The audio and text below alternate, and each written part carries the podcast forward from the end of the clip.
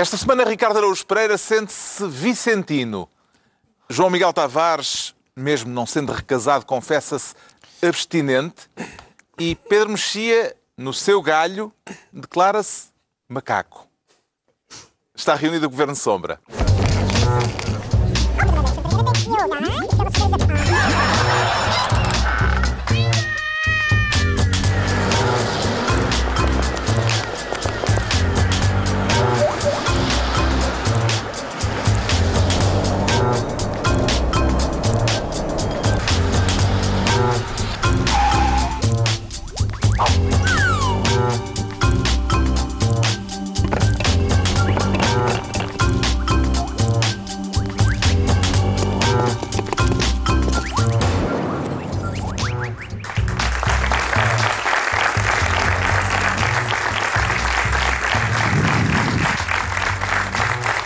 Viva, sejam bem-vindos. No final de uma semana marcada por um mandado de detenção em Portugal ineficaz, mas que indignou as autoridades angolanas, e uma semana em que os meios diplomáticos se agitaram com a entrega pelo governo de um posto de embaixador a um político. Havemos de falar disso mais adiante neste governo sombra em que o João Miguel Tavares quer ser desta vez ministro dos três olhos. Dos três, João Miguel Tavares. Dos três. Qual é o terceiro?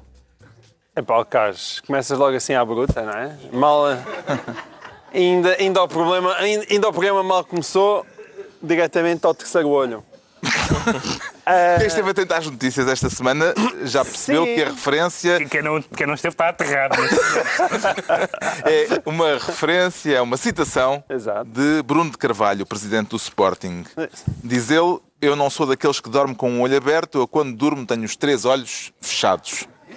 Tem os três olhos fechados. Elegância, não é? A elegância desta formulação. Mas depois explicou qual era o terceiro olho e eu ele- esperava que isso Exatamente. Ele explicou, fosse esclarecido aqui. Ele deu imensos exemplos. Explicou que era o olho de Shiva. É o olho de Shiva. hã? A deusa ele deu indiana. imenso. Sim, sim. Ele, tem- aliás, foi, aquilo, foi, foi para o hinduísmo, foi para o budismo.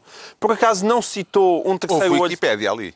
Houve equipada, não citou um terceiro olho famoso, que é o, é o, é, é o, o corvo dos três olhos do- da Guerra dos Tronos. É, é, um, e, mas, mas ele basicamente explicou que era o olho da sabedoria, afinal. O terceiro olho é o olho da sabedoria.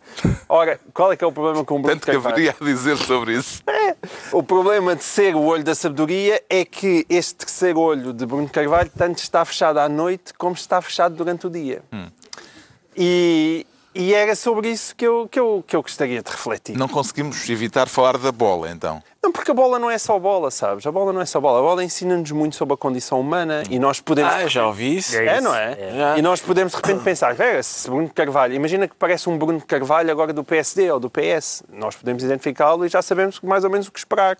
Portanto, é bom estar atento à bo- à bola. São pessoas com um grande impacto Ou na presença mediático. dos Estados Unidos, digamos. Ou na presidência dos Estados Unidos. E Bruno Carvalho, é verdade que ele é, ou se calhar o mais parecido, é mesmo uma espécie de Trump eh, sportinguista. Em Louros houve um candidato que veio do comentário futebolístico. Exatamente. E também, e também tentou, e também se esforçou.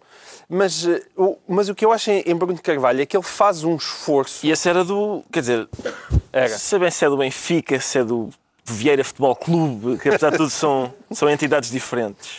É, Sim, eu- mas o, o que é muito engraçado e aquilo que nós temos a aprender com, com Bruno Carvalho, que eu, em muitos sentidos, acho uma personagem engraçada, porque eu acho que faltam em Portugal, sei lá, gente como o César Monteiro ou como o Luís Pacheco, gente desbocada que lhe diz a primeira coisa que lhe vem à cabeça. E dá muita ideia que, que o Bruno Carvalho é assim porque ele não assume a necessidade de uma máscara institucional. Atenção, eu sou todo a favor da transparência, Mas, mas... mas assume. Se assumisse, não vinha explicar que era o olho de Shiva. É, assim, eu acho. O João, o João César Monteiro não diria que era o olho de Shiva, diria que era o olho. Sabes bem qual deles é que era? O da sabedoria. Essa, essa, essa, essa, essa coisa de ser bad boy, mas depois de espetar com a Wikipédia a seguir, não, não, isto é realmente é um, é um provérbio hindu, que ele escreve com CH, aliás, hindu. E conceito do... Ah, mas isso é que é, portanto, se, se ele fosse de facto bad boy, fazia sentido, mas depois não, vai dizer, ah, e, e ao mesmo tempo que vem com as explicações institucionais, diz, porque os paineleiros, e depois vai dizer, não, porque paineleiros são membros de painéis, é tipo Kim Barreiros, é Kim Barreiros, é dizer javardices e depois fingir-se de sonso. Eu achava imensa graça que ele tivesse dito o terceiro olho no sentido em que nós todos estamos a pensar, mas, não, mas depois não foi.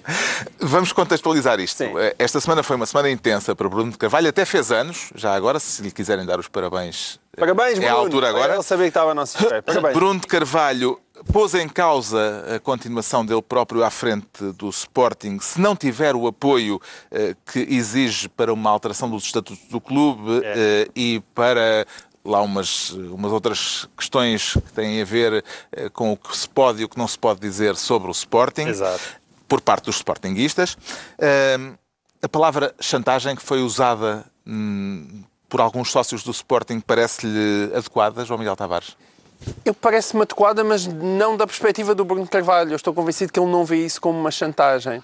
Mas eh, voltando à questão da, da, da distância institucional que as pessoas convém, convém ter, não é? Nenhum de nós, nenhum de nós é na vida real muito parecido com o que Quer dizer, com, por acaso nós até somos um bocado parecidos na vida real com o exemplo, que somos pá. aqui no Governo de Sombra. Mas apesar de tudo, quer dizer, não dizemos a mesma coisa que dizemos lá nos bastidores, não é? Voltamos para Até aqui. porque éramos presos. Até éramos presos, exatamente, éramos presos e, e- e colocamos um fatinho. E a ideia de Bruno de Carvalho é que, é que se- parece que se ele não disser o que lhe vem à cabeça, não está a ser sincero consigo próprio. E então ele, ele é o presidente, mas continua a ser o adepto da Juveléu, não é? É o presidente, mas também é o pai, ao ponto de usar o, a Sporting TV para anunciar a sua nova filha que vem ao mundo. E a ponto de escrever esta semana no Facebook Exato. que se sente triste, sozinho, cada vez mais infeliz e depois continua. Sem perceber o que se passou, para eu sentir dentro de mim tanta, eh, tanta ingratidão que me faz querer ir embora. É exatamente. E, e depois É ele um- também. uma- é uma- há aqui uma dor de alma a Como, não- desabafar. como ele não tem cuidado a manter uma certa distância institucional, ele vai para ali verter tudo porque acha que é assim que ele expõe o seu amor genuíno ao Sporting. Ora, isso é muito, muito perigoso, porque quando se quebra essa distância institucional, as regras institucionais e depois também vão muitas vezes borda fora. E é isso que se sente e depois no Sporting, não é? Ele quer, ele como acha que é muito genuíno e muito puro, quer espalhar pelo mundo, em geral, e o Sporting em Portugal, a sua fantástica pureza. E é esse desejo que se torna depois muito perigoso. Isto- Porque é um desejo que é- cai quase sempre num desejo totalitário. Vê aqui, depois- pureza ou Eu não, disfarce? não sabia que, que ia haver eh, debate nesta questão, mas eu.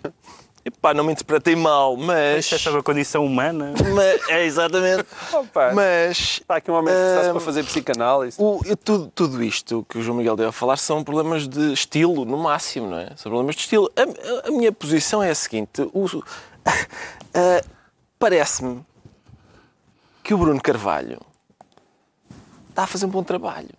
A sensação que eu tenho é, eu sou do Benfica, como toda a gente sabe, não é? Mas a sensação que eu tenho é, portanto, ele entra num clube que estava em sétimo. Quando ele apanhou o clube, o clube está- acabou de ficar em sétimo, foi a herança que lhe deixaram, foi um clube em sétimo.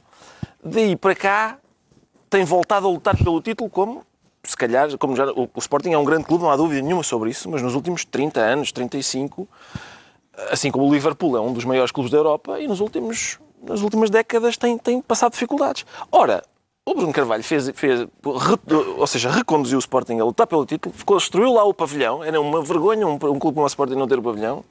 Ah, ainda fez as modalidades, parece que estão pujantes também, e são mais do que eram na altura em que ele entrou. E, portanto, de, de facto, de volta e meia, ele dá uma conferência de imprensa e põe-se a resmungar durante 45 minutos. Isso tem graça, de facto. E usa Mas- abundantemente o Twitter. Exato. Eu, certo. aliás, o Facebook, não é o sim. Twitter. E eu, mas, mas Ricardo, o Por essencial. essa lógica não se criticava o Vieira. Somos não, não, mas é, opa. várias vezes. Ah, vamos começar a falar sobre isso. Não, não, Sim. não, estou só a dizer. Vamos, não, e- quero, não, quero, fal- não quero falar sobre o Vieira, estou só a dizer se, se a lógica é esta, esta pessoa porta-se assim na sua vida Epá, jurídica ou pessoal ou de, ou de estilo, Ó, Pedro, mas ganha, ou. Tu tens ouvido as minhas críticas ao Vieira Mas e nunca são sobre estilo. Não é isso, São sei. sobre Ricardo. o passivo estar Mas eu não- muito. mas eu Mas é que Bruno Carvalho está a sofrer. Este, este Não, eu também compreendo que ele sofra. ele está a eu também com compreendo que ele sofra. fechado. Eu só não, não percebo de que é que ele estava à espera, não é? É claro que ele vai ser presidente de um, de um dos maiores clubes portugueses, de um dos três maiores clubes portugueses. É claro que aquilo não é um trabalho das 9 às 5 e a seguir vou para casa ter com a família. É claro que vai passar, vai passar alturas em que está à meia-noite, na, na A1, depois de perder um zero nas antas. Acontece. A fazer anos ainda. por Portanto. Ricardo Augusto Pereira acabou de defender Bruno Carvalho. Sabes um porquê? grande Sabes porquê? Porque eu muitas vezes sinto que sou Bruno Carvalho. Eu estou a vê-lo a ganhar a Taça de Portugal e a ir pegar em jogadores ao colo. E eu penso, se eu fosse presidente do Benfica, era isto que eu fazia. E por isso é que eu nunca posso ser. É por, é por isso. E claro. Eu, se fosse Bruno de Carvalho, como é que era a frase? Não, se eu fosse Não, não. presidente do Benfica, É, eu é. sinto que sou Bruno nesse aspecto. Eu sinto que nessas... sou Bruno de Carvalho. Ah, Não, atenção. Um Fica presidente, um presidente ganhadora, é um presidente do qual a gente não tem nenhuma dúvida sobre se ele é, de facto, adepto do seu clube ou não é. Isso é uma coisa, enfim, refrescante. Ah, Como assim? Não é? Explora lá, explora Ah, lá. bom. Explora lá esse aqui- pensamento. Havia aqui Pá, um bolinho quer escondido dizer, no meio. Não, não- Ah, não há, quer dizer, não, não, Tá não é bem, sócio tá. de mais nenhum clube, é só daquele, percebes? Está bem, está bem. vezes Agora, agora já percebi. Às vezes eu prezo isso. ainda por causa da bola, o Ricardo Araújo Pereira foi esta semana acusado pelo diretor de comunicação do Futebol Clube do Porto de ter caído no âmbito dos cartilheiros. Eh, E ele, que que- e ele disse que se o Ricardo quisesse podia responder no Governo Sombra. Portanto, o Governo Muito obrigado. Cá estamos, cá estamos na para alta isso. roda da discussão O que é que a cartilha do clube lhe disse para responder a Francisco J. Marques? Esse eu, quer dizer, já, já nem vale a pena falar no assunto porque o, eu- Já teve desenvolvimento? Não, eu já respondi, o Francisco J. Sim. Marques já respondeu ao meu. Réplica, O problema é este. Há É, gente em Portugal e no mundo que só vê o Governo de Sombra. Só vê o Governo de Não pois sabe nada do que Essa- acontece essa volta. gente- Que é um programa de informação. Portanto, o Francisco J. Marques disse que eu tinha enviado um mail e enviei. É um mail polémico em que eu, eu uso duas palavras que são claro, abraço. Vai, atenção, Pode ser. Não quer dizer nada. Mata não quer dizer nada. mulher, Pois, não é? pode ser. Claro, Olha, olha abraço. quantas vezes é que José Sócrates deve ter dito isso ao Carlos Santos Silva? Claro, abraço. Sim. Olha, posso ter, eh, entregar mais 100 mil? Claro, abraço. abraço. Sim, mas, mas lá E está. estas miúdas? Nós não- Claro, abraço. Nós, não- sim, mas nós não falaríamos de José Sócrates todas as noites se o mail, claro, abraço, tivesse sido em resposta à pergunta posso dar o teu mail a um amigo de um amigo? Enfim, mas eh, o, portanto, o Francisco J. Marques, tudo o que ele dizia tá, era certo, realmente eu enviei esse e-mail, realmente eh, era por causa de um... de um- era por- tudo, tudo, Basicamente, desta autorização para divulgar Sim, no teu mail. Exatamente. E depois, eh, só as insinuações que ele, que ele fazia, foi isso que eu disse, as insinuações que ele fazia, essas eram abusivas. Era muito fácil de explicar aquilo, é chato, mas enfim, mas explica-se bem. Ah, porque havia tal, essa tal pessoa que se manteve anónima até hoje, o Francisco J. Marques diz que sabe quem é, e eu acredito perfeitamente, que me mandou um mail com coisas sobre uma crónica que o Sousa Tavares tinha escrito 15 dias antes. E eram coisas que eram chatas. Eram chatas. Eram coisas, coisas jurídico-legais da Justiça Desportiva e do Tribunal Arbitral da UEFA. Eu, aliás, mandei para Ou seja, todo... não eram chatas para Miguel Sousa Tavares, eram simplesmente chatas. Não, eram aborrecidas, sim. Eu mando, ah, os jornais que me contactaram, porque houve jornais, curiosamente, houve jornais que deram a notícia sobre mim, uma coisa sobre mim, sem me contactar. É um método. Houve outros, que foi o, o Record e a, e a Sábado, que me contactaram hum, e eu forneci-lhes o tal mail de que o Francisco J. Marques fala e desafiei-os, propus que eles pegassem no e-mail e vissem não só a crónica de que o J. Marques fala, mas todas as crónicas que eu alguma vez tenha escrito na vida, se tem alguma coisa daquilo. Hum, e, portanto, e foi isso. E depois eu respondi isso. Francisco J. Marques, entretanto, já respondeu outra vez a dizer realmente ele não é cartilheiro, é um benfiquista e isso não é defeito, é feitio. Sei eu, obrigado. Ah, mas o que é curioso, quer dizer, ah, o número de pessoas que lê as notícias vai decrescendo. As pessoas leram todas a notícia do J. Marques a dizer que eu sou cartilheiro, menos pessoas leram a minha a explicar aquilo e menos ainda leram o J. Marques a dizer, pois, realmente, afinal, não. Não interessa. Isso não me interessa muito. Não me interessa muito o que é que meia dúzia de pessoas vão achar. Eh, Aborrece-me mais que o Benfica seja menos proativo do que ele a esclarecer coisas deste tipo. Posto isto, Pedro Mexia, eh, que ilações é que se podem tirar do facto de hoje em dia se falar mais de presidentes de clubes, de tricas, cartilhas e etc., do que de craques a jogar a bola? Mas eu é que o meu problema nesta matéria é que eu não acho menos interessante todas estas coisas em termos de, de condição humana, acho menos do que o João Miguel, acho que a, a literatura ensina-me mais sobre a condição humana do que provavelmente os, Do que o Bruno de do Carvalho. que os jornais desportivos. E Como também, assim? e Achas que Dostoiévski está e acima Bruno também Carvalho? este, e também este critério jihadista que o Ricardo usa, que é ele é, ele é tão. ele gosta tanto do clube que é um grunho Não, não, não, não é, atenção, Não, não, não, é isso que eu digo. em geral. É, ele, ele gosta tanto do clube que nota-se. Eu, eu tenho, já disse aqui várias vezes, eu tenho muita pena dos, clu- dos dirigentes de clubes que nós temos, incluindo do, do clube do qual eu sou sócio. Acho que são. Oh, Pedro, é muito simples. Provoca sou- mais vezes vergonha do que outra coisa. Eu sou sócio de um clube que tem, ao que parece, 6 milhões de adeptos. E, portanto, é esquisito que haja tanta gente que não é do Benfica a exercer funções no Benfica. Eu acho esquisito, é só isso. Mas tu também. Tá bem, eu eu não percebo, vou- Mas lá, eu não concordo nada contigo. Para desempenhar um cargo tem sobretudo ser um é- profissional, não é? É o que Epá, importa. não, não, E do- tem eu digo, eu diria que... Eu é que diria depois que... o que tu arranjas não, não, é, é ó, João presidente Miguel. sabe Benfica em que... Não, então não. quanto é que você recebe por estar aqui no Benfica no final do, do, do mês? Zero euros. Isto é só amor ao clube. Eu- eu concordo eu não queria, contigo preferia que eles recebessem diz- salário. Era mais salário, menos Não, amor ao clube. Eu concordo contigo no que porque- diz respeito do, do treinador, inclusive é para baixo. Esses podem ser de um clube, do clube que quiserem, são profissionais. Para mim, se ganharem a taça dos campeões, até podem ser 11 gatunos. Ah, do treinador para cima. Epá, eu acho que não há razão para não serem do Mas, o- mas o problema é assim, nós estamos, às vezes tendemos a falar dos clubes de uma forma óbvia, ah, são instituições, e são de facto instituições. E, portanto, se os presidentes dos clubes se portassem de uma forma um bocadinho ins- institucional, não se perdia nada disso, por uma razão. Basta dar dois exemplos de como os clubes são importantes. As pessoas, em 2018, pelo menos, não, é, não foi sempre verdade, naturalmente, já não andam à pancada por causa da política. Ainda andam à pancada, à pancada literal, por causa do futebol. As pessoas, em 2018, já não se levantam de programas de televisão em debates políticos, mas levantam-se e saem de debates de futebol. E, portanto, o futebol é uma área de grande agressividade e que também, isso também, também tem bastante a ver, já há pessoas que estudaram isso, com a despolitização. As pessoas também se referiram para o futebol. E, portanto, como, como isto... Com as faltas de guerra na Com- Europa. Sim, claro, tudo isso. Com a, com a- É, mas o pessoal tem que zangar com com alguma a coisa. é? violência latente. E por isso os presidentes dos clubes hoje teriam uma função mais pedagógica para que não, não incentivar, não acicatar, porque é presidentes de um lado, jornais do outro, paineleiros, para citar Bruno de Carvalho, pelo outro, e de facto torna-se insustentável viver no futebol sem dar a cabeçada. Espera aí, já sei o que é que ia dizer há bocado e não acabei, não completei. Portanto, o, o Bruno Carvalho parece-me. Quer dizer, eu não percebo nada. E se eles lá são sportinguistas que se entendam, mas parece-me. Está a fazer um bom trabalho. O, qual é a pecha? É, é isto da comunicação. No meu tempo não havia isto da comunicação. Eu, eu- eu, quando tinha 10 anos, viste o que é que o diretor de comunicação do Benfica disse? Sei lá, é disse, deixa ver o nené, pá, cala-te. Ah, agora, isto da comunicação, de Nem facto. sabia bem quem era o próprio lá. presidente do Claro. Exatamente, sabia lá. Não era relevante. Isso era o Chalana e tudo isso é que interessava. Agora, isto hoje, de facto, parece-me. Eu, reparem, eu não fazia ideia que o Bruno Carvalho era contestado. Eu só sei que ele é contestado dentro do Sporting por causa dele. Eu pensei que ele, ele era unânime, tinha ganho com 90%. Exato. Há de haver lá um tipo qualquer a dizer, ah, pois, mas eu não fazia ideia que essa gente existia. Mas ele chateia-se com isso. Não foi, eu sei. Eu sei, mas aí é que está o problema. acho Bom, já chega de bola eh, Ah, e entregamos ao João Miguel Tavares a pasta de Ministro dos Três Olhos. Agora o Ricardo Araújo Pereira propõe-se levar-nos para outras dimensões e quer tornar-se Ministro dos Negócios Interplanetários. Acredita que o espaço sideral pode tornar-se rapidamente um bom nicho de mercado? Uh, parece que sim. Eu tenho interesse no espaço enquanto ciência. Isto é o tema mais parvo que já alguém escolheu no som. Não é nada. É só, é só para fazer esta Daqui a quatro anos Primeiro- há gente em Exato. Marte. Isso sim, tu Falamos vais nessa mesmo falar sobre Marte. Fizemos uma entradinha sobre três olhos. E agora o espaço. Não, isso é uma estupidez. pá. Isso é uma estupidez.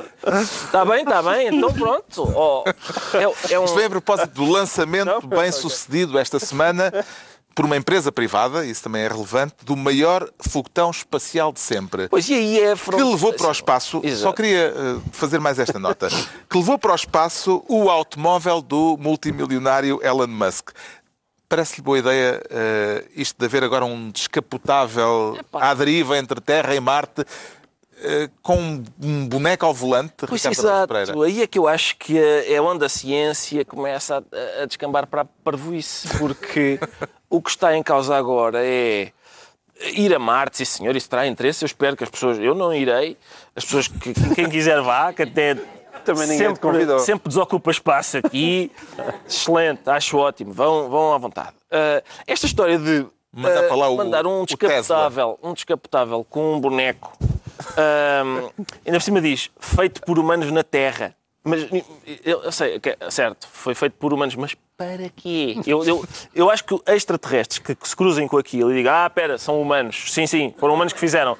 Mas a inquietação principal é, para, para quê? Porque, na verdade, aquele carro que agora vai ficar a orbitar alguns entre a Terra e Marte, neste momento já não é um carro, não é? Eu assisti ao lançamento e aquilo era, estás a ver o carro? Lá vai o carro, estás a ver o carro? Olha o carro, olha o carro, olha o carro no espaço, é sucata, agora é sucata. Aquilo nunca mais é um carro, nunca mais na vida aquilo é um carro. É sucata para sempre. Mas não é um carro por não poder Não é um andar carro, em é sucata, estradas. não, é, não vai andar nunca em lado nenhum. E se abordar a atmosfera terrestre ou marciana, Sim. arrebenta-se todo. Desintegra-se. Portanto, Aquilo é, é cacos, aquilo é tralha, é sucata. O que é que mandaria para o espaço se Nada, estivesse no carro, nada. na situação, na posição de Elon Musk? Não mandaria nada. Eu, eu, atenção, eu escolhi este tema por puro reacionarismo. Outra vez? Relativo, sim. Relativamente é porque as pessoas às vezes Há têm um mania- certo déficit poético da tua parte. Não é poesia, aquilo não é poesia, é sucata. É sucata. As pessoas Então, às mas vezes dizem, lá. Mas se fosse tipo ah, uma aparelhagem a emitir uma canção do David Bowie. Essa é outra. Ele diz, não, não, que o, o lá o boneco vai todo pimpão a conduzir o carro e vai com o David Bowie aos gritos. Não vai, que aquilo é no vácuo, não se ouve nada. Não vai. Que história é essa? Nem há ninguém para ouvir. Não há. Não, Não, há. tu estás a citar Nuno Crato. Nuno Crato, ele agora escreve no Observador. E fez uma análise do, do último Guerra das Estrelas. E ele não gostou nada. E uma dos seus pontos de indignação era esse. Aquilo está no vácuo, nós não ouvimos as naves espaciais a dispararem umas contra as outras. Mas isso é verdade. Pronto. Desde, desde, desde, desde o 2001 Mas Odisseia no espaço. Isso é ficção. Não, é Sabe, déficit Miguel. poético. Porque é. Não, é não havia barulho no Na ficção admite-se. Agora, na realidade, se senhor, este senhor quis fazer um- uma coisa lá publicitária, que é chutar lá um carro para o espaço. Lá está. E coincide com a altura em que a empresa dele, a empresa que faz aquele, aquele ah, carro, Ah, sim, o, o, teve carro, o maior prejuízo da, da história. é não é? o carro é da marca dele próprio. Exatamente. E, e realmente está a, tirar, a arremessar carros para o espaço, em princípio, ele não faz bom negócio. Mas, eh, mas é as pessoas às vezes dizem assim: pá, não, não, com, com comida, comida, não estraga comida, comida não estraga. Agora carros, um carro vale 250 mil dólares. Esse é o argumento de banco alimentar. Vendes o carro e compras bifes. Vale- Estão 250 mil dólares neste momento. Está. Argumento John Nick. argumento. Para um programa espacial. Aquilo é pá, eu, eu, Olha, que está um frente a frente Elon Musk e Isabel. Estás a- Não, o João Miguel, o João Miguel estava a dizer, pá, ah, não, déficit poético e tal. Será déficit poético? É que a poesia normalmente é, ah, olha a lua, espera que agora está um carro a passar à frente da lua, espera. Isso é o contrário da poesia, pá, isto vem estragar a poesia. Nesta corrida espacial, abre-se agora a perspectiva de pôr humanos em Marte daqui por quatro anos, em 2022. A ideia entusiasma ao Pedro Mexia? Sabes que há poucas coisas que me entusiasmam. E também não vai lá de foguetão. Ah, não, não me entusiasma. Acho é um, é um assunto interessante porque, de facto, mais tarde ou mais cedo, assim que haja uma tecnologia que nos permita fazer coisas, essas coisas serão feitas, nomeadamente tipo para outros planetas. E, portanto, Se lhe fosse dada a- hipótese de uma viagem espacial, aceitava? epá, eu nunca fui a Lamego sequer. Queres, que eu vá a Marte? Não, não, não, não. E o Ricardo metia-se numa nave espacial? Não metia nada, eu quero estar sossegado, é isso mesmo, eu tenho, eu nem, eu sou do avião, vou contrariado, quanto mais agora para o espaço. Não, Pronto, não é poesia, mas pode ser eh, história. Estar a- eh, Estar-se a fazer história. Eh, será o Elon Musk o Cristóvão Colombo do século XXI, João Miguel Tavares? Não, Cristóvão Colombo não diria que esse, esse não inventa nada, descobriu, não é? Não, é. Eu acho que não. O, o Musk seria mais um, sei lá, um, um Edison do, do, do século XXI, mas lá está, vitaminado com o marketing eh, em relação ao qual Ricardo Eus Pereira é manifestamente Se calhar tem um bom diretor de comunicação. que é ele próprio, na verdade. Eh, mas é isso que fascina eh, Musk. Mas aí ele, faz coisa, não é? Porque hoje em dia dá a ideia que a gente. o, o- pessoal das, das dot-com e das tecnologias parece que inventam uns software e ele não, faz coisas grandes, não é? Eh, naves espaciais e carros. E isso faz com que as pessoas fiquem cativadas.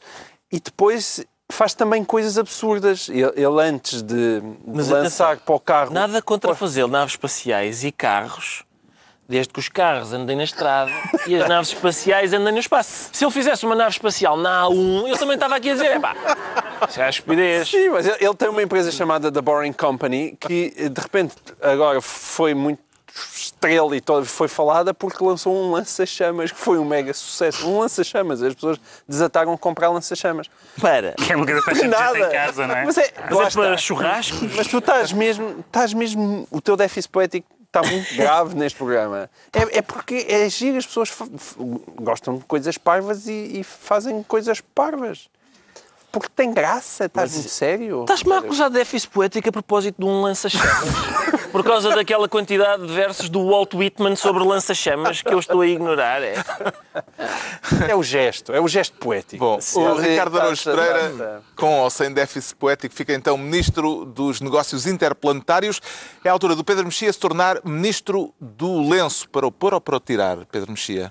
É para apoiar quem o tira, neste caso, que é o que está a acontecer no, no, no Irão. Quer falar do protesto das mulheres iranianas, que começou com uma mulher em cima de uma caixa de eletricidade a Sim. tirar um lenço e a ser presa. Sim, Esteve já- presa durante um mês por Já causa foram disso. presas 30 mulheres ou uh, coisa do género. Sim, cerca de 30 Ahm, mulheres. Por causa disso. Ah, Porque é e- crime no Irão, Porque é crime no eh, Irão. as mulheres não usarem... E porquê que isso é importante? É O imp- há, há três razões pelas quais isso é importante. A, a principal razão, ou a razão mais imediata, tem a ver com o facto de eh, o Irão ser um dos países com o maior número de população jovem, com, com- com mais população jovem, onde, portanto, esta questão da- de ter um modos de vida que nós chamamos ocidentais, mas não há razão para serem apenas ocidentais, é mais premente e, portanto, eh, isso, vai, isso vai, vai captar a imaginação de algumas pessoas. O segundo, a segunda é a repercussão que, que, estas, que estes atos simbólicos, e não só simbólicos, são desafios à autoridade, têm nas redes sociais, como está a ter. E em terceira, uma nota muito engraçada, que é o presidente do Irão mandou fazer um estudo que deu que 49% da, dos iranianos, eh, portanto ali país dividido a meio, acha que usar lenço deve ser uma escolha. Que, que, na verdade é a única coisa que, que, que se reivindica. Ninguém se está a dizer que deve ser proibido. Deve-se poder fazer, como, como na maioria dos países livres, hum, deve-se poder escolher o vestuário que se, que se quiser. E porquê é que isto é importante? Isto é importante porque eu li uma coisa há muitos anos ah, numa, numa, num livro sobre a Revolução Iraniana, muito bizarra. Como sabem, na, na, no Irão havia um regime que era, que era um regime, num certo sentido, progressista do ponto de vista dos costumes e tal, mas uma ditadura, que era a ditadura do Shah. Do chá. E o, o líder religioso, que depois veio a ser o Ayatollah Khomeini, que, que, que, já era o Khomeini, naturalmente, e que estava eh, em França, não se queria meter na. Estava contra o regime, mas não se queria meter na política. Porque os xiitas, ele é xiita, e os xiitas têm uma tradição não se meter na política. Até que um dia lhe vieram mostrar fotografias de mulheres de mini-saia em Teherão. E ele disse, não, isto não pode ser. Eh, o que é que eu aprendi com, essa, com esse episódio? Para já que é que, de facto, nós não vale a pena pensar que as civilizações são todas iguais. Não há ninguém que nenhum de nós conheça que fosse capaz de fazer uma revolução contra uma mini-saia. Nenhum, nenhuma. Portanto, esta ideia de que há alguém que fica tão escandalizado com uma mini-saia que diz tem que ser aqui do meu exílio tem que ir derrubar este regime que permite pessoas andarem de mini-saia. Este regime iníquo. E, e mostra como uma coisa que, pode parecer uma trivialidade, há um lenço, não sei o que mais, como pode ser o rastilho de uma mudança no Irão que era bem necessária, porque é um país fantástico, tem grande cinema, grande literatura e tudo, e tudo mais. Isto é coisa para E causar moça ao regime dos ayatollahs ou tem apenas um valor simbólico, João Miguel Tavares? Acho que as duas coisas não são incompatíveis, não é? Há, há, há gestos simbólicos que já fizeram muita moça. Eu, eu estou com o Pedro nisto, sobretudo porque é, é muito impressionante aquele tipo de demonstrações de coragem. Nós, nós aqui somos muito garganeiros, é muito fácil andar a, a, a falar em voz alta e a fingir uma coragem que nós nos países ocidentais não precisamos ter. E a coragem destas mulheres, ou como a coragem é do Rafael Marques e do Lati Beirão quando estão em Angola. Esse tipo de coragem é uma coisa que me inspira grande admiração e respeito. O procurador-geral iraniano considerou o protesto das mulheres, eh, destas mulheres iranianas, infantil. O que é que lhe parece este tipo de acusação, Ricardo Araújo Pereira? Acho que é justo, então é infantil, claro, uma pessoa querer uh, vestir-se como quiser. O que é maduro é homens ficarem malucos por ver o cabelo de uma senhora. Isso sim, isso é um sinal de maturidade. Não poderem ver um cabelo é sinal de maturidade. Agora, eu, eu tenho sempre, ainda recentemente houve uma xadrezista russa, acho que era russa, não é? Ucraniana. Não. Ucraniana Oh, sim. que, que era campeã do mundo em, em mais do que uma. Para lá, o xadrez tem mais do que uma Modalidade. submodalidade. e ela perdeu os dois uh, títulos de campeã do mundo porque recusou ir jogar à Arábia Saudita. Porque recusou. Uh, Usar lenço. Exato, vestir-se como eles obrigam a que as pessoas estejam vestidas. E, é, quer dizer, a gente. Houve uma, uma reação da sociedade ocidental em relação à África do Sul a propósito do apartheid e não parece haver igual em relação a países. Cruyff não foi lá jogar. Sim. Com a seleção. E parece não haver igual para países que desrespeitam os direitos humanos dessa forma. O Pedro Mexia fica assim ministro do lenço e estão entregues as pastas ministeriais por esta semana. Agora o João Miguel Tavares sente-se abstinente, além de abstémio, agora abstinente. João Vê bem como a minha vida anda desinteressante. Nem uma vez, de vez em quando? Não, não, ah, enfim, não quero dizer isso publicamente. Mas sabe não. que não sendo recasado, pode. Pois, é verdade. Não sendo recasado, posso. Eu posso, na verdade eu posso. Eu, eu, não, eu não preciso estar abstinente, não é comigo. Eu, aliás, sou... Começa a ser o sonho tanto das, das feministas, não é? Dado o meu comportamento exemplar, não assediar ninguém. Uh, é, como, tem tudo para correr mal. Como da própria Igreja Católica. Todas as semanas são... anuncias ah, que não assediaste ninguém. não, não, estou só a dizer que eu, eu, eu, eu sou um exemplo para os dois extremos hoje em dia, para os movimentos feministas mais à esquerda e para os movimentos católicos mais à direita. São um exemplo para a humanidade. Quero Obrigado. falar do conselho dado pelo Patriarca de Lisboa aos católicos uh, que estão num segundo casamento para que, uh, como dizer, evitem. Para que evitem, para que, para que evitem, exatamente. Evitem se quiserem participar nos sacramentos da Igreja. A expressão usada pela Igreja é de que levem uma vida em continência. Exatamente. O que não é, não é propriamente, é, não é. sinal não é, militar. Vida em continência, não. É, é como foi exposto. Por acaso dessa matéria, estar em continência tem umas, tem, tem umas ressonâncias de outra natureza, não muito castas, é, mas é, Pois não, pois não. Uh, mas este tema é, é muito interessante e... e diz muito sobre a natureza humana. Diz muito sobre a natureza humana. Exato. Mas eh, há aqui várias subtilezas. Uma das quais é, é que isto começa... Talvez não as exploremos todas hoje. Pá lá, deixa lá, que isto é mesmo giro. Uh, que uma, uma das quais, é que é logo um paradoxo de entrada, é, é que, por incrível que pareça, a nota do, do Cardeal Patriarca de Lisboa é, é uma tentativa de dar uma resposta a uma iniciativa muito progressista do Papa Francisco. Portanto, Dom Manuel Clemente está a tentar ser progressista. Essa é, é, a primeira, é, é, a primeira coisa. Não formularia isso assim, mas pronto. Não, não, está a tentar ser progressista e eu, eu explico porquê. Porque, um, para quem não sabe, na Igreja Católica, o papel de, dos recasados e, e das, das, pessoas, ou seja, que, que, que, se casaram pela Igreja, que se separaram e que se voltaram a juntar e ao casar pelo civil, é um papel extremamente duro no sentido em que não podem aceder aos sacramentos, não podem, teoricamente, comungar, nem, nem, nem sequer se podem confessar. E isso, como facilmente se compreenderá, é uma tragédia para muitas pessoas. Imaginem o que é um homem, é uma mulher que foi abandonada pelo marido, pode ter visto o seu casamento ser destruído sem olhar à volta e achar que tinha qualquer espécie de responsabilidade nisso, e só porque quis, quis refazer a sua vida e se juntar a uma outra pessoa, está impedido de aceder à, à Eucaristia, à comunhão, né, neste caso, ou, ou à confissão. Evidentemente, isto é um problema na Igreja já há muitos anos e o Papa Francisco tentou resolvê-lo. E tentou resolvê-lo com alguma habilidade, tendo em conta que é que a Igreja Católica está cada vez mais extremada, porque há, há, digamos assim, há o lado progressista a querer cada vez mais abertura e há um lado conservador cada vez mais intenso que não quer abertura nenhuma. Como é que um Papa gera isto?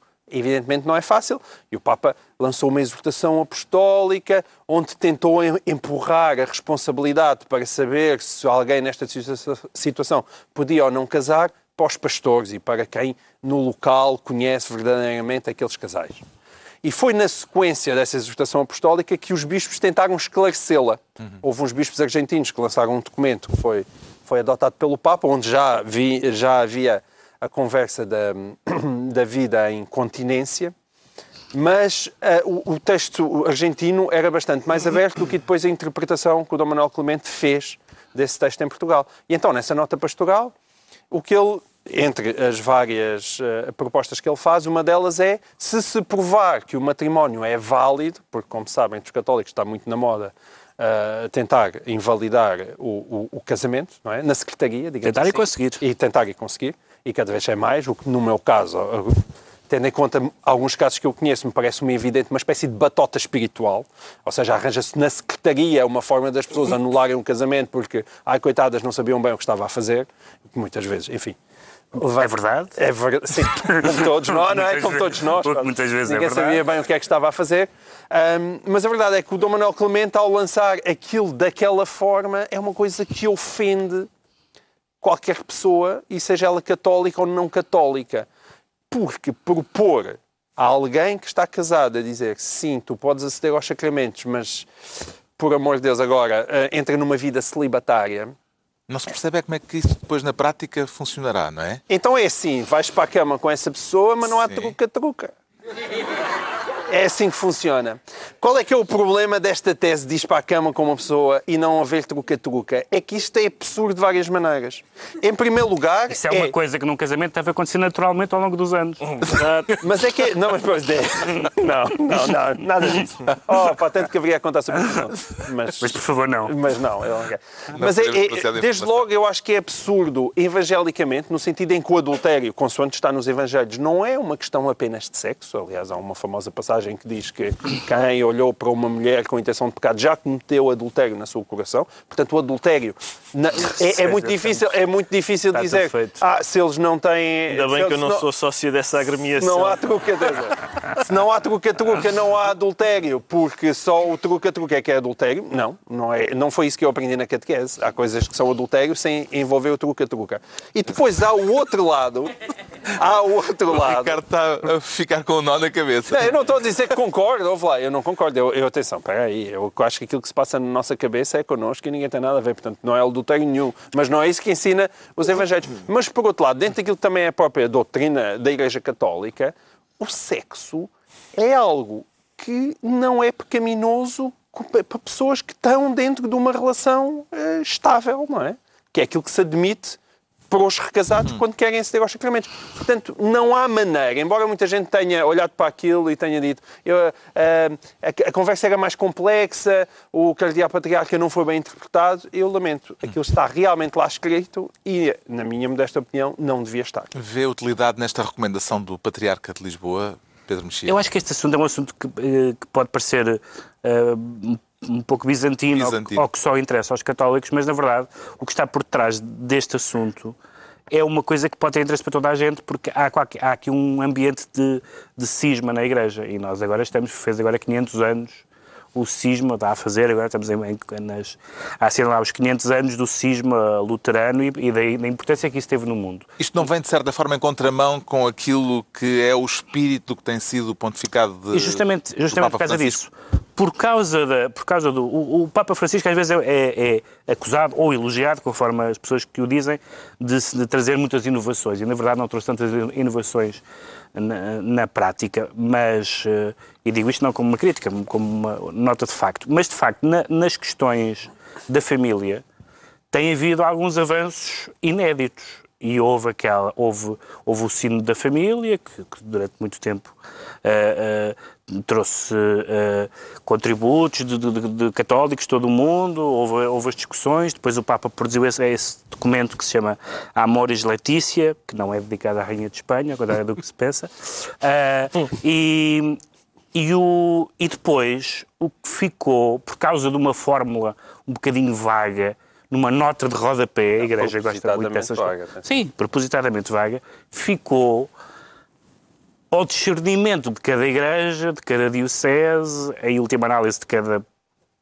padre, interpretar. Será que o Papa quebrou a regra tradicional de que uh, o casamento é indissolúvel, de que, de, que, de que sendo indissolúvel as pessoas que estão recasar, que, que recasaram uh, uh, estão em, Adultério? Em, sim, estão é em situação irregular, para utilizar uma linguagem neutra que o Papa também usa, um, ou não. E aconteceu uma coisa que poucas pessoas fora da Igreja notaram, mas que foi bastante importante, que foi o, haver bispos e cardeais a desautorizar o Papa, a dizer o Papa não pode dizer isto. Isto não acontecia desde, desde o Lutero. Um, cardi- infalibilidade um, cardi- um cardeal dizer é o Papa, o Papa não pode dizer isto. Ele, ele- um deles dizia, o, car- o, car- o cardeal Burke, o americano, dizia se o Papa está a dizer isto, nós temos que o corrigir. Portanto, isto é um evento gigantesco. Agora, ao nosso, ao nosso pequena, eh, à nossa pequena dimensão, isto está a ser discutido na Igreja Portuguesa e na Igreja Portuguesa tivemos na mesma semana declarações completamente diferentes. A do Dom Manuel Clemente eh, é uma, a do Arcebispo de Braga foi totalmente diferente, foi, pelo contrário, uma interpretação totalmente inclusiva, de acolhimento, etc. E o problema vai é sempre o mesmo nestas questões em relação à Igreja Católica, e há e outras também, a comunhão anglicana, a anglicana sofre muito com isso, é que a Igreja tem que ter duas coisas ao mesmo tempo que são quase inconciliáveis. Primeiro tem que ter uma regra geral, tem que dizer, eu acho que isto é bom ou isto é mau. Se não tiver, não tem opinião sobre a vida das pessoas não tem opinião sobre a existência, sobre os valores. Ao mesmo tempo, aquilo não pode ser uma coisa fria, automática, legislativa. Ou seja, quando a gente diz um casal divorciado, espera aí, eu conheço 30 casais divorciados e são tudo histórias diferentes. Eu não posso dizer um casal divorciado e isso ser uma categoria que eu pego numa lei e aplico ali, tipo picadora Molinex, um, dois, três e tenho a solução. Não tenho solução. Não tenho a solução. e por isso... Mesmo concordas com o Papa. E por isso é que concordo com o Papa e concordo que as pessoas que seguem, que, seguem, que conhecem as pessoas, que conhecem os casos, é que têm que decidir com alguma margem de latitude a situação em que uma pessoa está e uma certa função que deve ter, acho eu, o cristianismo que está lá nos textos. Mas Que é o admites de que, acolhimento, mas de admites que a, melhor solução não seja, não passe pelo celibato do casal. O problema é que, é que, é, que é um, o- digamos assim, quando a, a igreja que não é muito... Diga graça, não é a A igreja que não é muito entusiasta da, da, da, da sexualidade em geral, mas depois no, no casamento é bastante. Depois chega a um casamento e aí também já não é. Quer dizer, é, é, é- é- há, há qualquer coisa de contra a natura, de facto, de pedir. De pedir Um eh, casal, o celibato. é um- Sim, é porque, é porque é o celibato que está em causa, não é simplesmente eh, calminha, não, não partam os móveis. É mesmo, é mesmo viver como irmão e irmã. E isso é bastante absurdo e bastante, direi eu, desumano nos casos concretos. É isso. O que é que tem a dizer sobre a continência, Ricardo Araújo Pereira? Carlos, é um- uma questão delicada. Para mim isto é, é como o tema do Sporting. É eles, eles, eles que É se entendam, eles. é lá com eles, eles que se entendam. Mas a, a questão é, portanto, é, é um, um homem Já houve quem notasse, só um parênteses, porque já houve quem notasse a propensão que há entre os responsáveis de uma organização onde se faz voto de castidade para opinar acerca da vida sexual dos outros. Eh, Pois, mas Como é isso- que vê este, pelo menos aparente contrassenso? É um contrassenso, mas que, que se aprofunda quando, quando eu tenho de o comentar, porque é, de, de facto é mesmo, é isso. É um senhor que jurou nunca ter sexo a, a- pronunciar-se sobre em que ocasiões é que os outros podem ter. E sou eu, que não sou católico, a, tentar avaliar o que é que um católico está a dizer. E, portanto, eu- o que eu acho é que há, há- há- vários, há um grande sistema moral que subordina o sexo ao casamento, não é? As pessoas podem, estes dois senhores podem, sim senhor, fazer lá o que quiserem, se forem casados. Há outro sistema moral que subordina o sexo ao amor. É, se, as, se as pessoas se amarem, sim senhor, isso é, podem ter sexo e tal, não precisam de ser casadas, desde que se amem. E há outro ainda, que é, Que é o que tu que é, subscreves. que é o que eu subscrevo, que não subordina o sexo Todos nós. É, se a coisa quiserem. nenhuma, que é, se a senhora apetece-lhe e a senhora também, então força. É isso, esse é o meu ponto. Agora, o sistema moral, o sistema moral do Papa era aquele do, não, não, só se forem casados. Agora, pelos vistos, já nem isso chega, já nem isso, já nem assim. É casados pela cada- Santa Amada Igreja. Cada vez é pior. Isto é, basicamente, isto para mim é uma revisão dos estatutos. É, Sem dois terços. Exatamente. Isto devia ser, devia ser aprovado com 75% primeiro. Chamava-se os católicos a é o votar. problema. Mas, O Papa não tem 75%. Está esclarecido porque é que João. Miguel Tavares diz sentir-se abstinente. Quanto ao Pedro Mexia, declara-se macaco. E um macaco no seu galho ou no galho alheio, Pedro Mexia? Pois é, pelos vistos, tem havido, tem havido uma muita macacada sobre essa É matéria. adepto da doutrina de que cada macaco no seu galho? A partir assim, nesta, francamente, nesta concreta, não. Não sei que o macaco e a macaca querem juntar-se no mesmo galho. Aí não tens nada a Nesta em concreto não sei tanto, porque o que acontece é que o governo. Este esta coisa do macaco no seu galho foi uma doutrina recordada esta semana a propósito da nomeação Exatamente. de Sampaio da Nóvoa, eh, o ex-candidato presidencial Ex e derrotado. futuro, segundo ele, segundo ele. Futuro, ele disse, não fechou a Que porta. não fechou a porta. Sim. Eh, e Sampaio da Nova foi eh, nomeado pelo governo esta semana para o cargo de embaixador da Unesco. Sim. Eh, compreendo o desagrado dos meios diplomáticos. A Associação Sindical dos a Diplomatas este respeito. fez uma, fez um- uma declaração, um, um protesto, dizendo que, ah, portanto, que, que ele não é, um, não é um embaixador de carreira, naturalmente, ah, ah, é um académico, e que a diplomacia é uma atividade altamente profissionalizada. Dizem eles que, além do mais, ah, os, a qualidade dos, dos- dos diplomatas hoje é bastante boa e que, portanto, é absurdo estar a dar um cargo importante a um, ah, a um Um penetra. alguém que vem de outra área. O governo. Não é a primeira vez que acontece. Manuel Maria Carrilho foi embaixador eh, Sim, na Maria, Unesco. Maria de Lourdes Pintacilgo Muito antes, em sim. aspas, exatamente o mesmo cargo. E, portanto, há aqui aparentemente duas, duas, dois entendimentos. O, o, o embaixador Seixas da Costa, que escreveu um texto em que dizia que, que preferia cada macaco no seu galho, e, portanto, que, que que todos os postos diplomáticos fossem preenchidos por diplomatas e não por, por políticos. Há aqui, há aqui duas dimensões. Uma que não vale a pena discutir, porque é um processo de intenções, é em que medida é que esta nomeação é um prémio de consolação para Sampaio da Nova, ou um sítio para o ter a bom recato até ele ser eventualmente preciso ou não para as presidenciais. Isso, como é um processo de intenções, não vale a pena dizer grande coisa sobre isso, mas Como as pessoas, não? as é pessoas a parte gira. não, as pessoas pensam sobre isso. Agora, na verdade, não é uma nomeação absurda, porque trata-se de uma, de uma instituição que eh, tutela eh, questões de educação, cultura e ciência. Essa foi a explicação do Ministro dos Negócios Estrangeiros, Sim, sentido, que disse que, sentido. Ele é que Sampaio da Nova é uma autoridade internacionalmente reconhecida nos domínios da educação, Foi reitor essa da Universidade de Lisboa. uma das áreas fundamentais da missão da Unesco. não parece, não me parece que saiba significativamente menos dessas áreas do que os outros eh, nomeados anteriores. Agora, concordo e percebo que os magistrados, que os diplomatas, perdão, achem que deve ser um deles. E, e acho que, na verdade, nós temos bons exemplos, tivemos bons exemplos, como temos bons diplomatas. Toda a gente que acompanhou o processo diz que, que a candidatura vitoriosa de António Guterres não se deveu só aos seus méritos, que existiram, como- e nós vimos, mas há aos diplomatas que prepararam toda a, toda a candidatura. E, portanto, eu percebo-os. Acho que neste caso, como aliás o próprio embaixador Seixas da Costa reconhece, este caso se calhar não é um bom caso para, para invocarem porque é uma pessoa que não, não é estranha para o cargo que foi nomeado. Ricardo Araújo sururu à volta disso. Quero pegar na questão que o Pedro Mexia diz que não é possível eh, tratar, eh, de que Possível é, claro que é possível.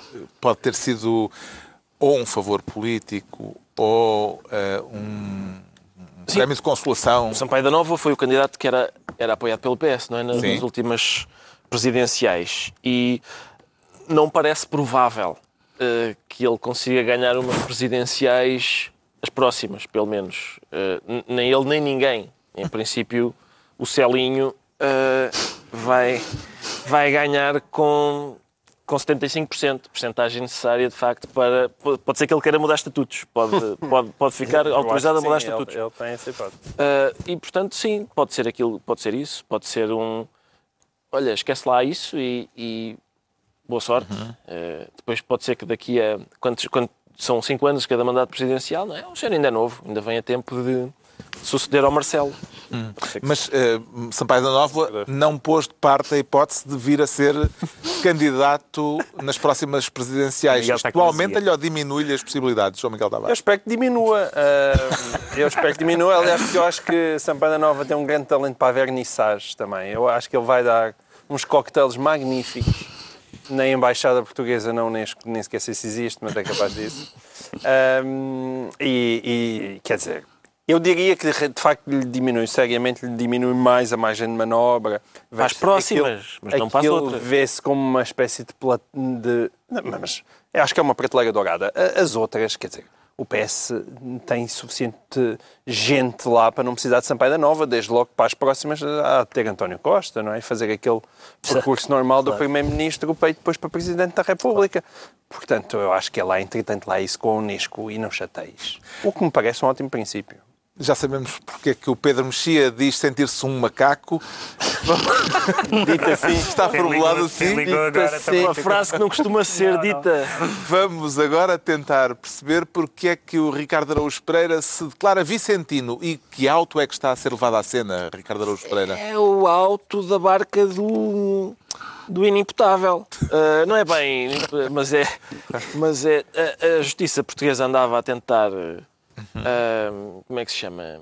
Notificar Notificar, é isso mesmo. ah, Manuel Vicente, o ex-vice-presidente de Angola. ex-vice-presidente de Angola. Queria dizer-lhe, olha, o senhor está a contas com a justiça neste país. Exatamente. Mas ainda não lhe conseguiu dizer isso porque Não lhe não, lhe chega. Sim, não lhe- a missiva. não é? Exatamente, chega a missiva. Entretanto, Angola também está a pressionar para que ele ah, seja julgado lá. Eu, quer E dizer, esta semana houve um episódio mais ou menos rocambolesco. Soube-se que eh, eh, foi emitido um mandado de captura, não é de captura, um mandado de detenção, porque eh, o Ministério Público foi informado pela PSP de que o senhor viria a Portugal e, portanto, detinham-no para lhe para obrigarem a ficar com a cartinha de notificação. Mas ele não veio a Portugal, foi para São Tomé e Príncipe e isto deu um bocado de sururu porque foi público esse mandado de, de detenção. Sim. Hum, isto, quem é que errou aqui no meio disto tudo? Eu acho que, eu, eu- quer dizer, eu, eu tenho um- um- uma ideia para resolver isto, que é, hum, eu, não, eu não me importo nada, não sei, do ponto de vista, como é óbvio, talvez o Pedro possa ajudar a seguir, porque é jurista, Isso. não sei como é que funcionaria, mas o meu plano era, a gente dizia a Angola, a gente, epá, era sacrificar um peão, não é? A gente dizia, sim senhor, julguem Manuel Vicente em Angola, a gente troca pelo primo do Sócrates. Eles mandavam-nos mandavam-nos o primo do Sócrates e a gente mandava-lhes o Miguel Vicente, porque neste Manuel. momento estamos a jogar ao gato e ao rato. Quer dizer, então, eles, eles têm um e que não Tipo quer aqueles vir. filmes na, no, ao pé do muro de Berlim, não é? Que se to- Exato. trocam. Sim, no Checkpoint Charlie. Bridge of Spies. Sim, trocávamos e íamos à Pontos nossa vida. Hum, É porque o outro é igualmente difícil de notificar. Eh, Na sequência disso, Angola enviou, na sequência desta confusão com o mandado de detenção que não serviu para nada, Angola enviou uma carta aos embaixadores da CPLP eh, a questionar a investigação judicial portuguesa, já o fez Sim. por diversas formas, eh, de diversas eh, vezes, eh, e reclamando que o processo seja transferido para a justiça angolana. Que significado Pedro Mexia que atribui a este balé diplomático eh, que está em curso? É normal, trata-se de um conflito, trata-se de um conflito entre dois países lusófonos, há uma, há uma instituição eh, que congrega os países lusófonos, quer os países lusófonos, quer a Guiné Equatorial, eh, e que, e que onde se onde se discute certamente esse conflito eh, em termos dos ministros dos negócios estrangeiros, dos governos, etc. Nós temos um acordo de cooperação judiciária com Angola e Angola quer perceber exatamente em que termos é que ele funciona. Mas há duas coisas, eh, só duas coisas sinteticamente, que nós não nos podemos esquecer e que devem ser ambas avaliadas. Uma é favorável à Angola, que é o facto de João Lourenço. eh, eu acho que Portugal seria muito estúpido que Portugal e as pessoas que querem eh, o bem de Angola em geral, como eu acho que a maioria dos portugueses quer, seria estúpido não perceber os sinais positivos que vêm de Angola e do presidente João Lourenço, nomeadamente quando ele disse aquela frase que diz: Eu não sei se, se Manuel Vicente é culpado ou inocente, eu só acho que deve ser julgado em Angola. Este primeiro passo já não é nada mau e, portanto, deve ser devidamente valorizado. Quanto a Portugal confiar nos tribunais angolanos, eu acho que se somos parceiros da CPLP, se temos os acordos de cooperação judiciária, etc., se somos Estados soberanos, te- teoricamente sim, a nível do Estado sim, mas nós... Mas a decisão não é política, é Todos nós, mas todos nós nos podemos É. Todos nós assistimos ao que se passou com pessoas presas por ler, por ler livros, não é? E, portanto, todos nós vimos julgamentos que não são julgamentos aceitáveis à luz do Estado de Direito, quando foi o caso do Luati Beirão Uhum. e não só. E, portanto, eh, há algumas razões que não são razões contra a Angola para duvidar dos tribunais angolanos, sobretudo quando se trata de julgar alguém que fazia parte da nomenclatura cessante ou aparente, Desde logo que ia aparentemente ser, cessante. teoricamente, abrangido por uma amnistia. Exatamente. Que é isso que estava em cima da mesa. Ele nunca seguia julgado em governante. Porque ia ser abrangido por uma amnistia. Que importância João Miguel Tavares é que dá ao encontro do Presidente da República neste clima, esta semana, com a Ministra Angolana da Cultura, na inauguração de uma, uma, uma exposição de pintura angolana. Hum, é verdade que Portugal e Angola, como disse Marcelo, são países que estão condenados a, finca, a ficar juntos para sempre? Eu acho que sim, acho muito Para sempre é bonito. muito tempo. Juntos para sempre acho fantástico, mas cada um em sua casa e respeitando a autonomia um do outro. Bem, Eu já Em toda a gente percebeu, é, sim, não em, continência. Neste caso, se calhar em continência, mas, mas este caso, em, em continência, por isto mesmo. É porque não ia haver truca-truca em Angola. É é que se Manuel Vicente e depois não é julgado em Angola, que era aquilo que no início estava em cima da mesa, aliás, aparentemente hou- houve um contacto entre os dois Ministérios Públicos e foi-lhes perguntado: olha, mas se Manuel Vicente for julgado em Angola, vai ser julgado? Ah, não, porque nós temos aqui uma amnistia que abarca este caso. Epá, então obrigadinho. Manuel Vicente não está acusado ou não é suspeito de ter vindo a Portugal gamar duas caixas de barca velha e um cesto de fruta.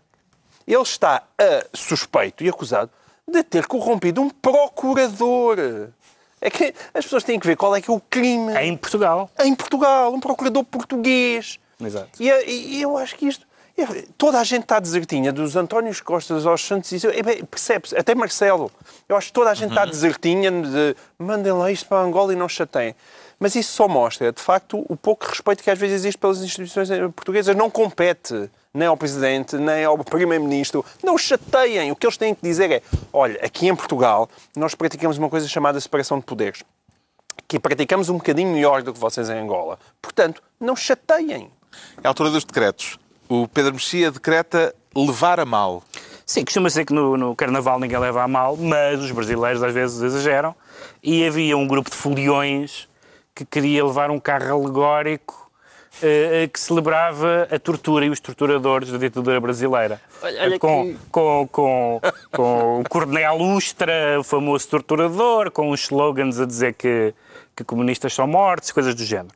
Eh, que é um grupo que se chama eh, Grupo Porão do DOPS. DOPS é o Departamento de Ordem e Política Social, portanto, benfeitores da humanidade, como o nome indica. E depois de várias queixas, um tribunal finalmente decidiu se calhar isso não é bem o espírito da- da- do desfile de carnaval e proibiu este grupo. Lembro-me que este Coronel Lustra, que é um dos heróis da, da extrema-direita, foi citado aprovadoramente pela pessoa que está neste momento em segundo lugar nas sondagens brasileiras, o Sr. Bolsonaro, que quando votou o impeachment contra Dilma, disse que o voto era em homenagem a essa, a essa encantadora figura. E, portanto, acho que os tribunais disseram, epá, ninguém leva a mal, mas não exagerem. O João Miguel Tavares decreta transparência. Transparência porquê? Nós, por acaso, não temos aqui falado nisto, toda a gente viu as imagens da poluição no Rio Tejo, não é? E a Inspeção-Geral do Ambiente andou lá a tirar umas amostras para saber se Tejo poluiu, não poluiu, como é que aquilo estava. Acho que foi bastante difícil até conseguirem tirar as amostras, mas parece que lá conseguiram. Agora vem o Ministério Público e diz segredo de justiça. E nós vamos ficar sem saber, mas afinal poluiu, não poluiu, ou então vamos saber daqui a quê? A dois anos, a três anos. Mas, mas como é que se justifica este segredo de justiça? A Celtejo vai fugir do país? É isso? É, é perigo de fuga? Perigo de fuga da Celtejo? Quer dizer, tem que se começar a, re- a reduzir o segredo de justiça a coisas onde o segredo de justiça faça sentido, o que não é manifestamente numas amostras retiradas do Rio Tejo. O Ricardo Araújo Pereira decreta voza. Voza. Voza porque. Voza. Voza. Uh, Irene Montero. Com Z? Com Z. Voza. Porque Irene Montero, que é porta-voz do partido Podemos, aqui na nossa vizinha Espanha. re- Ah, antes, de- antes de mais nada, devo dizer que. uh, normalmente, de casos como este, as pessoas reagem dizendo: Olha, lá estão as feministas. E não é assim, não é verdade. Não é as feministas. É lá estão feministas, que é diferente. As feministas é uma entidade bastante heterogénea. E algumas que são assim, há outras que são de outra maneira bem diferente. Ah, o que é que acontece? É um facto. É, não é? O que é que acontece? Irene Montero, porta-voz do Podemos, ah, exige agora ser chamada porta-voza. Ah, eu não sei se ela tomou esta decisão sozinha ou se consultou antes a, a Presidenta, Ahm, mas o certo é que ahm, Adriana Lastra, esta do PSOE, outra política do PSOE, disse: sim, senhora, porta-voza. Ela é, eh, aprovou ah, isto da porta-voza, que soa de uma forma, forma um bocado anormala. Eu, eu concedo isso. Mas é hilariante. É, exatamente. E esta, e esta Adriana Lastra disse que sim, senhora. Ela é vice-secretária-geral do PSOE. coisa que me desapontou, porque ela devia ser vice-secretária-geral. Um, e, e, portanto, esta, esta ideia de porta-voz, a palavra porta-voz tem os dois géneros, não é? O porta-voz. Ah, mas vamos explicar a piada? Não, não, não. É só, é só porque eu acho, não, infelizmente acho não é que piada, fica esse é aquém. problema. Porta-voz e a porta-voz. O porta-voz, a porta-voz. A palavra voz já é do género feminino. E, portanto, pôr voza ah, é, é pôr feminino que já é feminino. O que é que eu temo? Que não chegue. Que não chegue. Em princípio, cada palavra, acho eu, devia ter uma vagina. Ah, a sua própria vagina que indicasse claramente que se está a falar de uma palavra de género feminino. Como é que isso se consegue? Como é que isso se consegue? Através da sufixação ah, do fragmento do pipi. Ah, e, portanto, passar-se a chamar a porta-voz a pipi ah, do, do partido tal. E sempre com pipi todas as acoplado. palavras, todas as palavras pipi, ah, que se fossem do género feminino, teriam o sufixo pipi. Fica a sugestão. Fica a nota porque, ao que parece, só obteremos. Então não é voza. É voz a pipi. É voz a pipi. E, portanto, eh, ela fez isto a Irene Montero, disse que isto é para dar visibilidade às mulheres e não sei o quê. E parece-me que este é o caminho. É, só obteremos verdadeira igualdade de género quando a linguagem for uma estupideza. Fica a sugestão. Tudo com pipi. Está concluída mais uma reunião semanal. Dois a oito dias, à mesma hora, novo Governo Sombra, nova Governo Sombra. Pedro Mexia, João Miguel Tavares e Ricardo Araújo Pereira.